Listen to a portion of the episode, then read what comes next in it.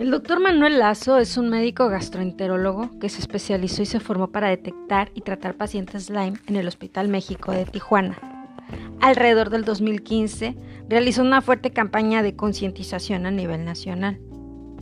Fue entonces que un día lo escuchó hablando y era como si estuviera hablando de mí. Y por fin alguien le daba sentido a todas mis dolencias. Era Lyme disease. Ningún caso de Lyme, y esto lo quiero recalcar, es igual a otro. Por ende, el doctor, con toda la buena intención y labor de ayudar a sus pacientes, no lograba recuperar a todos.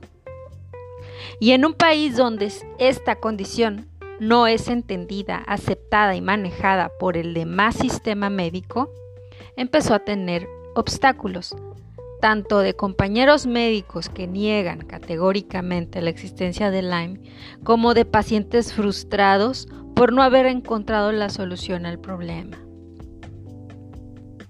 El doctor que se anima a aceptar el desafío puede incluso hasta perder su licencia. El síndrome es mucho más complejo entre más tiempo se tarde en detectar.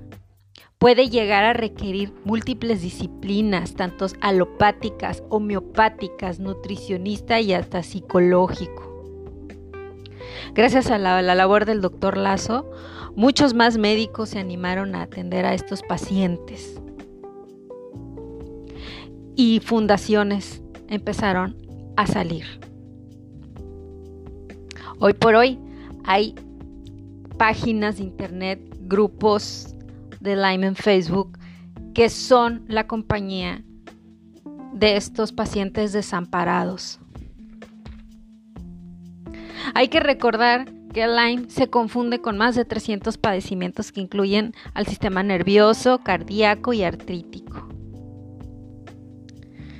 Este audio se lo dedico a todos los Lyme, a el doctor Lazo y por, y por supuesto al creador, que me ha dado la oportunidad de llegar hasta aquí. Y gracias, gracias por escucharme.